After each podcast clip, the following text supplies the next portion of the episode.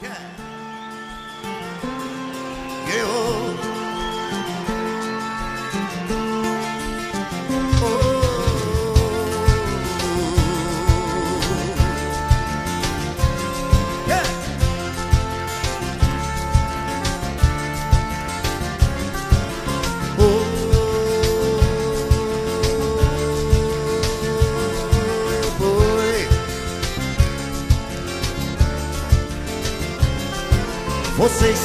que fazem parte dessa massa Que passa dos projetos do futuro. É duro tanto ter que caminhar E dar muito mais do que receber E ter que demonstrar sua coragem à margem do que possa parecer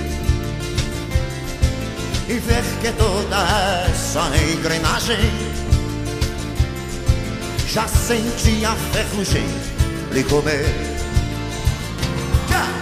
Deu vida de povo marcado e povo feliz. É com vocês. Yeah.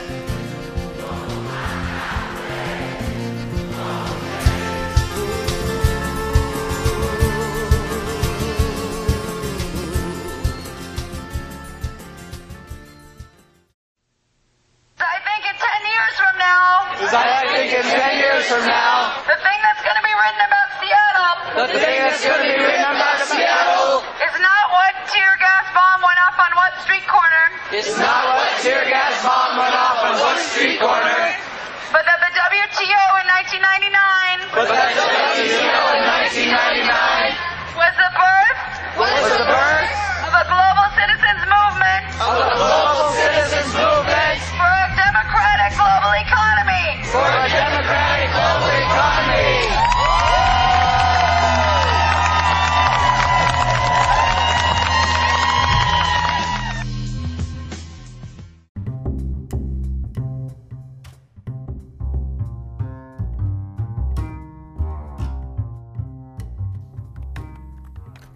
Em 30 de novembro de 1999, assim anunciava a rede britânica BBC. Protestos marcam o início da reunião da Organização Mundial de Comércio, que dá início à rodada do milênio e vai discutir as regras do comércio internacional do século XXI. A reunião acontece em Seattle, nos Estados Unidos. Milhares de manifestantes de organizações não governamentais, sindicatos e ambientalistas saíram às ruas ontem para protestar contra os efeitos da globalização. Estima-se que cerca de 50 mil críticos do capitalismo global chegaram à cidade no final de semana, numa manifestação que está sendo chamada de Batalha de Seattle. A polícia teve que intervir quando a multidão se dirigiu para o centro da conferência da OMC e que foi fechado por algumas horas para uma inspeção da polícia. Houve protestos contra o trabalho infantil, a produção de alimentos transgênicos e a destruição do meio ambiente.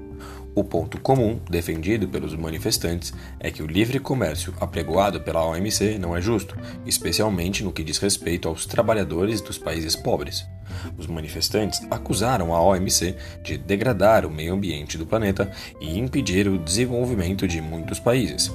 Muitos se manifestaram contra o que chamam de estrutura pouco democrática da OMC.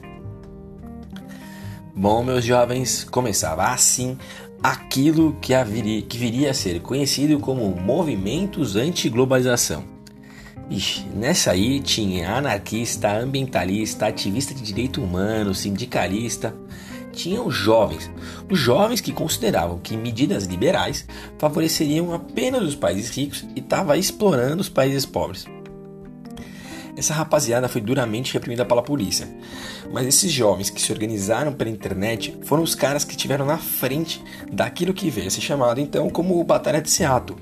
E depois se tornou um evento e um marco no movimento todo da chamada antiglobalização. E esse movimento teve como característica central o fato de ser descentralizado, global e juvenil. Então a nossa ideia aqui, esse papo, é começar esse bate-bola pensando exatamente que raios é esse de movimentos anti-globalização e no que, que vai dar. Vamos lá?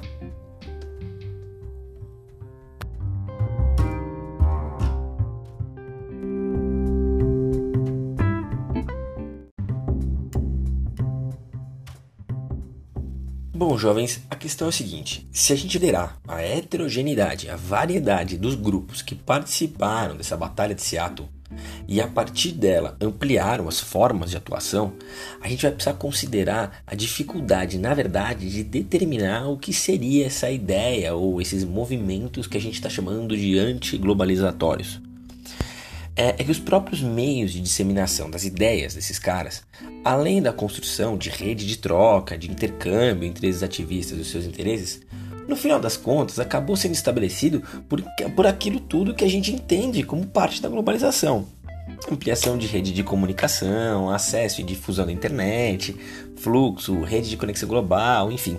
Então, chamar de antiglobalização é, talvez não fosse tão preciso.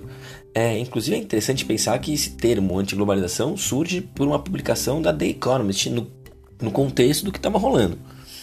Mas se a gente está percebendo que talvez não seja muito claro, a gente pode partir de um preceito que é o seguinte: o termo anti-globalização não é imune, ele não é isento de crítica e muito menos de interpretação distinta, variada. Para a gente ter uma ideia, Milton, nosso brother aí de todo dia, ele publicou o livro dele, o livro que eu já passei para vocês lerem, já conversou um pouco sobre eles, o livro Por uma outra globalização, do pensamento único à consciência universal. Nesse mesmo período, ele vai publicar o livro em 2000, logo no ano seguinte da batalha.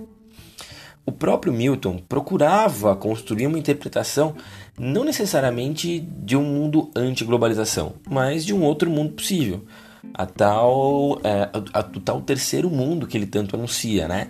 Então, olha só, vou pegar um trechinho, esse aqui vocês não conhecem, e que é interessante para a gente pensar. Ele vai dizer o seguinte: é dessa forma que elabora uma política, a política dos de baixo, que ela é constituída a partir de suas visões de mundo e dos lugares. Trata-se de uma política de novo tipo que nada tem a ver com a política institucional, essa última se funda na ideologia do crescimento, da globalização e é conduzida pelo cálculo dos partidos e das empresas. A política dos pobres é ano vivido por todos, pobres e não pobres, e é alimentada pela simples necessidade de continuar existindo. Então, galera, dá para sacar aqui que na verdade, é, quando o próprio Milton Santos trata a ideia de uma outra globalização, ele não nega o processo, ele inverte a lógica dele. Então ele parte de uma premissa da política constituição de um outro mundo possível, sacou? Então é daqui que a leitura começa a surgir mais clara para gente que na realidade esses movimentos são mais uma crítica ao sistema capitalista e principalmente a sua vertente neoliberal da década de 90 do que necessariamente uma crítica à globalização enquanto um processo histórico. Então, é, parte dos movimentos que a gente está chamando de antiglobalização, nessa grande sopa aí, é, acabaram, acabaram articulando movimentos que a gente pode chamar de alterglobalização, altermundialistas e por aí, por aí vai. São movimentos que estão buscando propostas alternativas aquilo que está sendo imposto pelo mundo do livre comércio, pelo mundo da diminuição dos estados nacionais, é, em benefício das grandes corporações, da degradação das condições de vida para os países pobres, é, da condição do trabalho, da degradação da condição do trabalhador, além da destruição da natureza, do racismo, da xenofobia, e aí vai embora. Uma coisa importante é que o resultado de tudo isso é, foi a idealização do Fórum Social Mundial e que o primeiro, primeiro evento dele vai acontecer em janeiro de 2001 em Porto Alegre. E justamente o lema do Fórum Social Mundial era Um Outro Mundo Possível.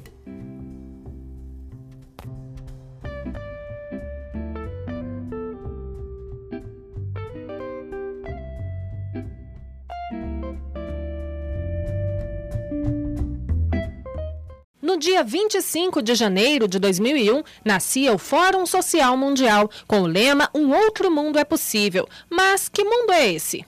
Para entender, é preciso voltar um pouco no tempo. O Fórum foi criado para contrapor o neoliberalismo, sistema que defende a absoluta liberdade de mercado, com intervenção mínima do Estado na economia do país. A partir da década de 70, após a crise mundial provocada pelo aumento excessivo do preço do petróleo, vários países como Chile, Estados Unidos, Inglaterra e Alemanha passaram a adotar a política neoliberal. Aqui no Brasil, o sistema pode ser notado na década de 90, com as privatizações, a abertura da economia e o corte de gastos públicos próprios da política neoliberal. O desemprego, a miséria e o aumento da exclusão social na época são vistos por especialistas como consequência da política adotada. É nesse contexto que surge a ideia de um fórum democrático, capaz de reunir vários segmentos da sociedade civil em busca de soluções. A existência de um Fórum Social Mundial com a relevância internacional, com a articulação de redes múltiplas uh, dos, de todos os cantos do planeta, quer dizer, ele exatamente resistia ou questionava aquilo que seria uh, que era considerado como a, a opinião única, não só a dominante, mas a única possível, aquilo que era o, a, quase que o caminho final da história.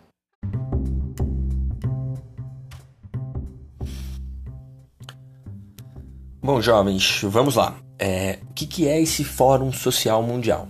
O Fórum Social Mundial nasceu em 2001 como necessariamente um contraponto ao Fórum Econômico Mundial, que é realizado anualmente em Davos.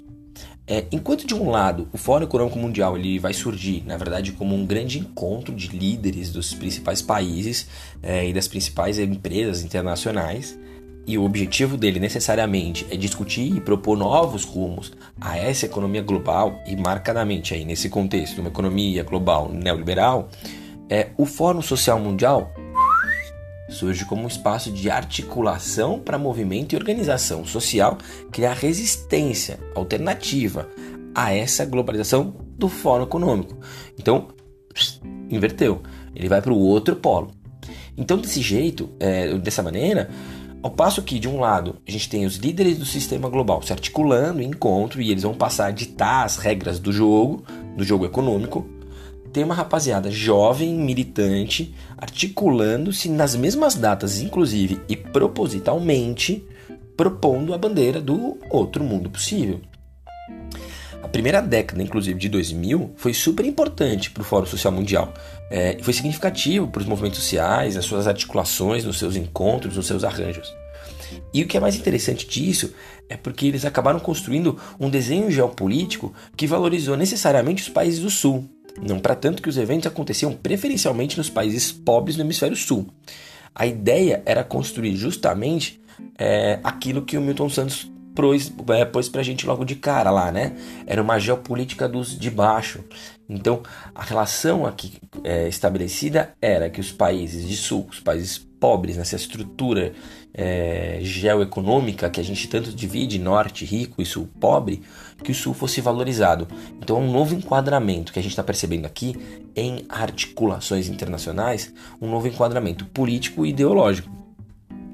Só que aí lascou, né? A crise econômica de 2008 foi um Deus nos acuda.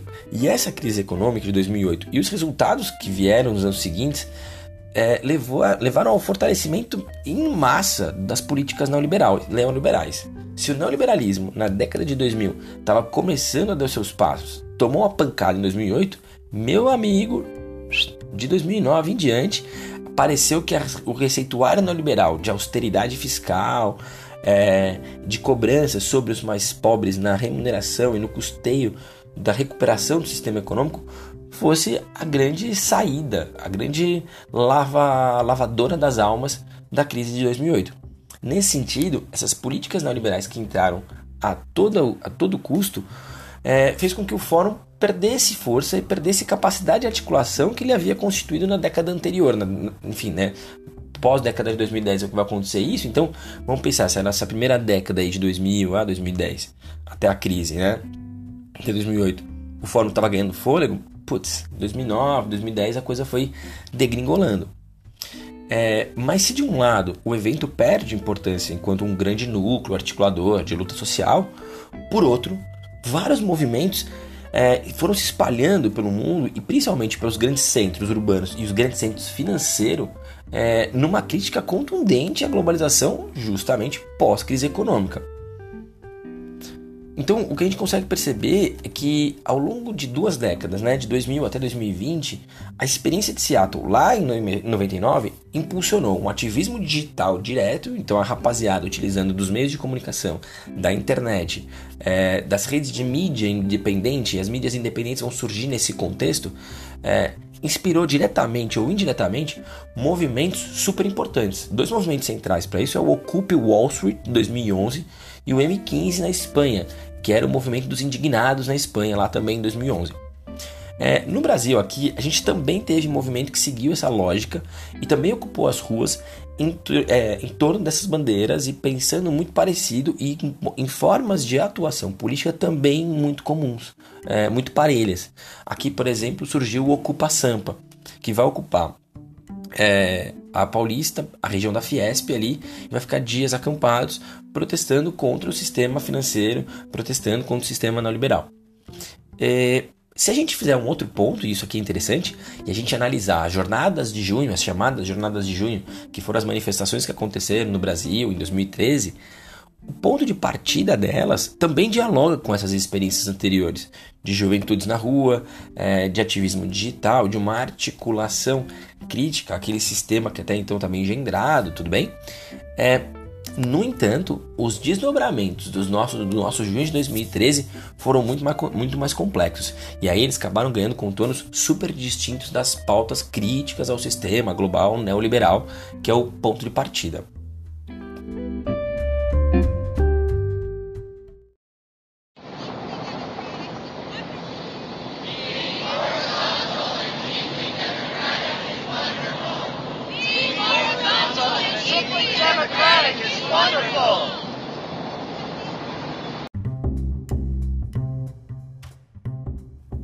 2011, a jornalista canadense Naomi Klein discursou para uma galera do Occupy Wall Street num parque lá em Nova York.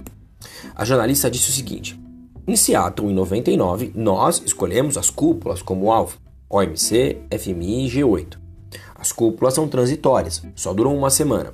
Isso fazia com que nós fôssemos também transitórios. Aparecíamos, éramos manchete no mundo todo, depois, puf, desaparecíamos apontávamos que a desregulamentação cobraria um preço que prejudicava os padrões trabalhistas, que prejudicava os padrões ambientais, que as corporações eram mais fortes que os governos e isso prejudicava a nossa democracia. Bom, dá para sacar aqui que o tempero daquilo que a Naomi conta que foi o Occupy Wall Street, que foi, desculpa, a Batalha de Seattle, tá super dentro daquilo que o Occupy Wall Street vai reproduzir em 2011 então, o que une todos esses movimentos é o sentimento de insatisfação com a ordem econômica política vigente, além da desigualdade e a demanda por mais participação política, por mais democracia. É, então, a gente pode entender que tudo isso aqui, é, que se ocupa Wall Street, ele nada mais é do que um alargamento do que foi Seattle. Mas, ao mesmo tempo, o Ocupe é desdobramento, que nem a gente falou já, da crise econômica de 2008. E essa crise, que foi iniciada nos Estados Unidos com a especulação financeira, se espalhou, mergulhando o mundo desenvolvido numa grande recessão. As perdas financeiras foram enormes, o índice de desemprego saltou em diversos países e os bancos acabaram sendo socorridos com recursos maciços, uma grana violenta vindo dos cofres públicos. Só que aí qual foi a receita para combater a crise? Corte de gasto social, maior flexibilização no mercado. Então, a receita para conter a crise financeira de 2008 foi mais neoliberalismo. Os efeitos negativos para a população mundial gerou um sentimento generalizado de descontentamento e indignação com as classes políticas e econômicas.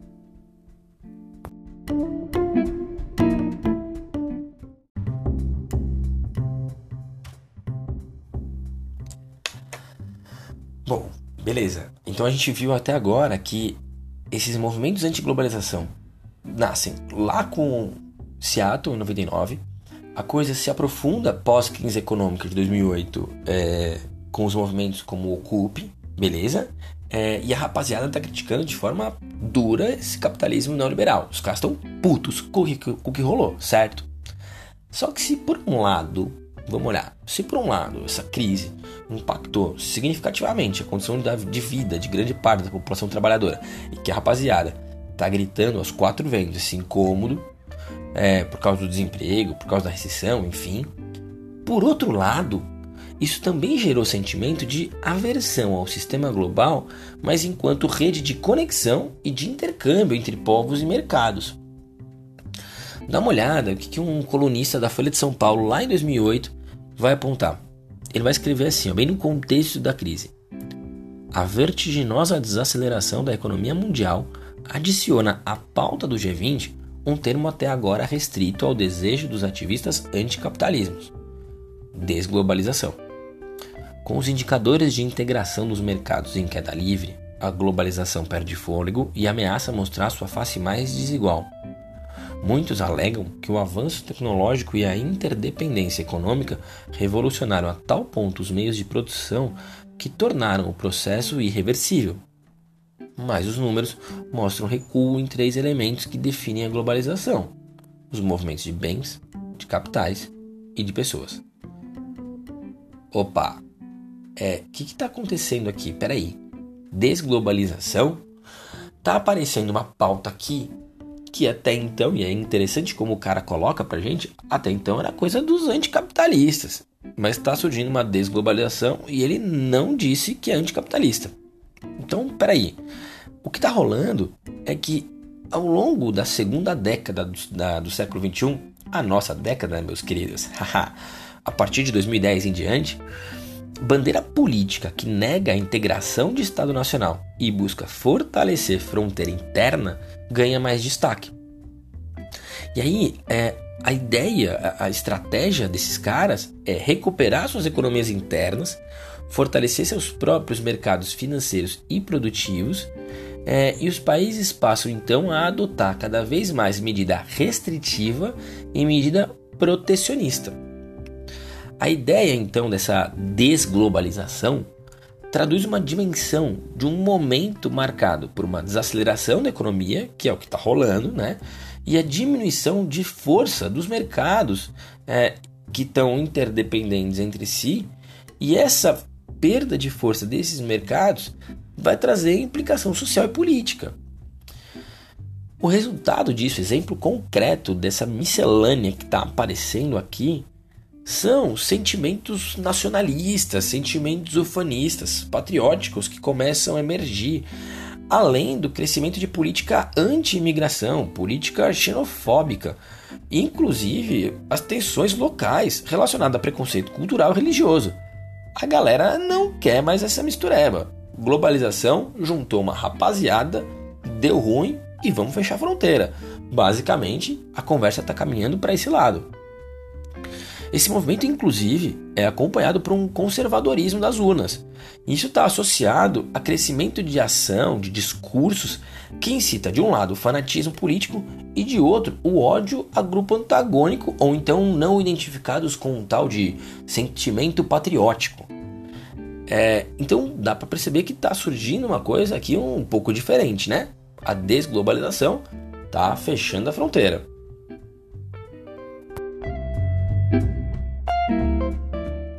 Fim da novela. O parlamento britânico aprovou nesta quinta-feira o texto que vai permitir que o Reino Unido deixe a União Europeia em 31 de janeiro. A Câmara dos Comuns, amplamente dominada pelo primeiro-ministro conservador Boris Johnson, adotou o projeto com 330 votos a favor e 231 contra. O texto que traduz em lei o acordo do Brexit vai ser examinado pela Câmara dos Comuns, a Câmara Alta do Parlamento, e depois do consentimento da rainha, precisa ser ratificado pelos eurodeputados em 29 de janeiro.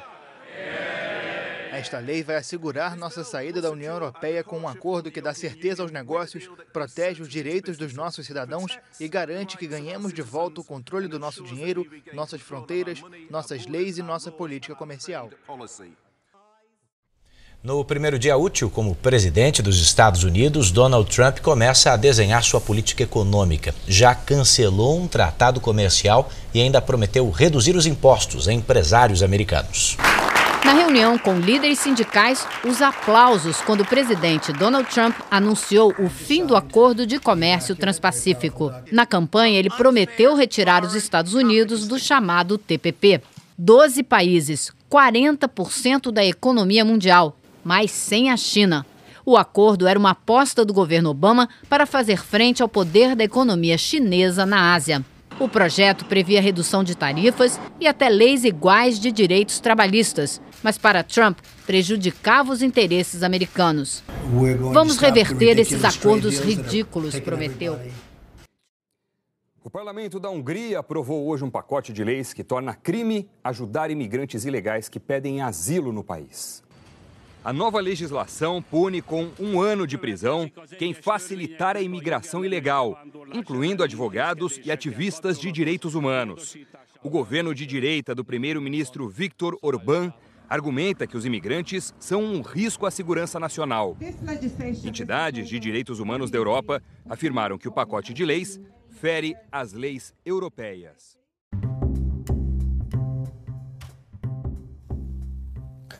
Bom, tá aí, né? Dito e feito. Escolhi colocar três exemplos aqui provocativos para a gente pensar um pouquinho o, o, como esse movimento de desglobalização começa a aparecer de maneira concreta e contundente. De um lado, a gente tem o Brexit, que é um momento histórico, que é um momento que configura a saída do Reino Unido do principal bloco referência do que viria a ser a globalização, que é a União Europeia maior rede de articulação, de integração de estados nacionais. Então, aquilo que configurou o grande mantra da globalização, os países unidos em torno de uma bandeira comum, é, em prol de direitos, em prol de relações econômicas, em prol é, de relações de trocas e intercâmbios, puf, para o Reino Unido, estamos fora. A gente não quer mais participar desse processo no Trump nos Estados Unidos, é, peguei um dos exemplos, mas a gente tem vários. A própria bandeira, o lema do Make America Great Again, que vai tentar trazer como referência clara aqui, né? A ideia de tornar os Estados Unidos novamente grandes, independente dos outros países. Já tem a pitada aqui de desglobalização.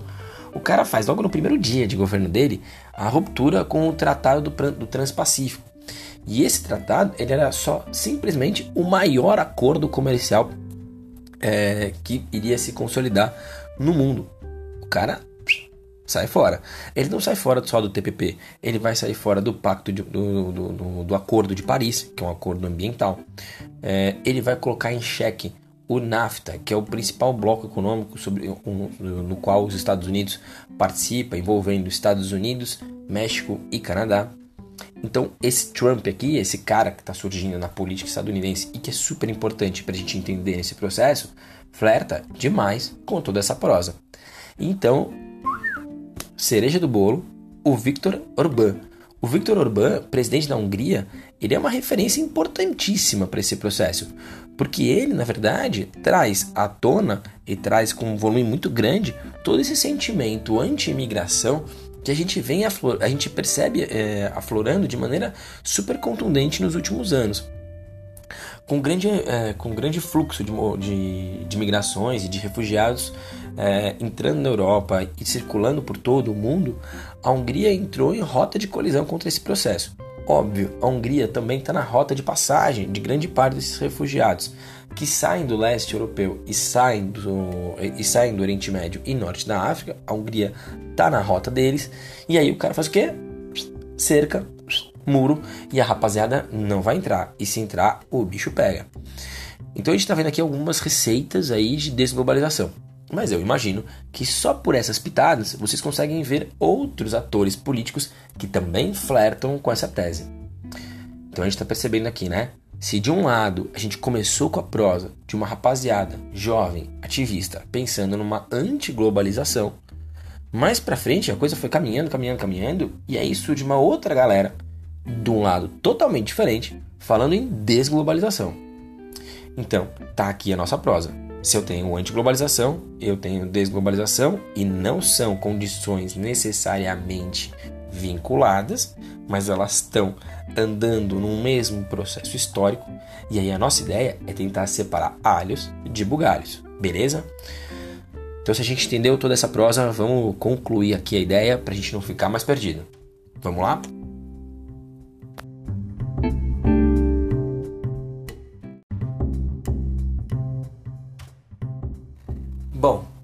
Vamos lá. É, se a gente percebeu até agora que esses dois movimentos têm a globalização como pauta, a gente chegou na conclusão que eles caminham, eles correm para sentidos opostos. De um lado, tem a rapaziada que critica o capitalismo neoliberal, critica o mundo da globalização desigual e perversa para os países pobres. É uma rapaziada que está criticando a precarização do trabalho, a violência social, o preconceito, a xenofobia.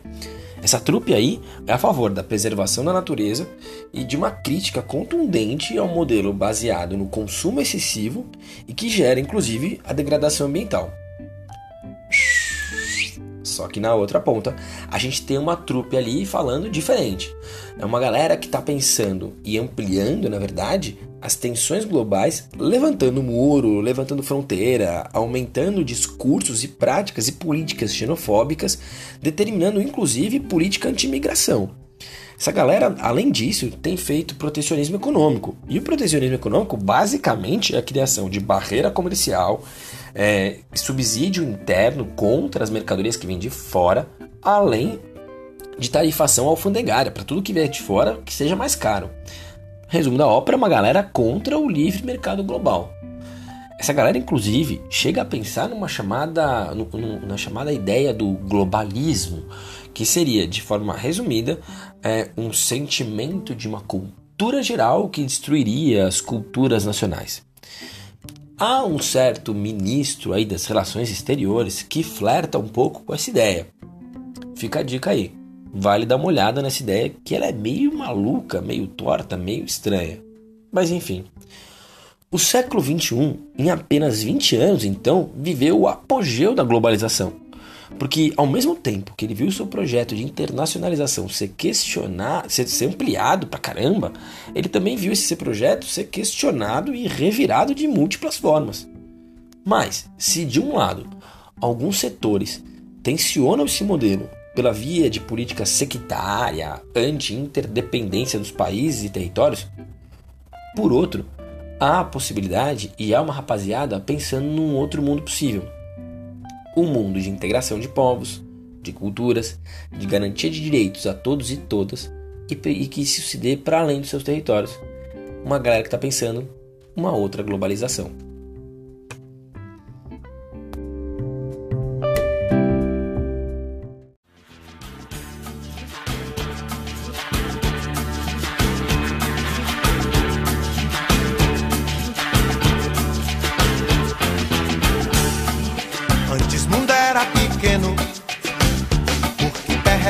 你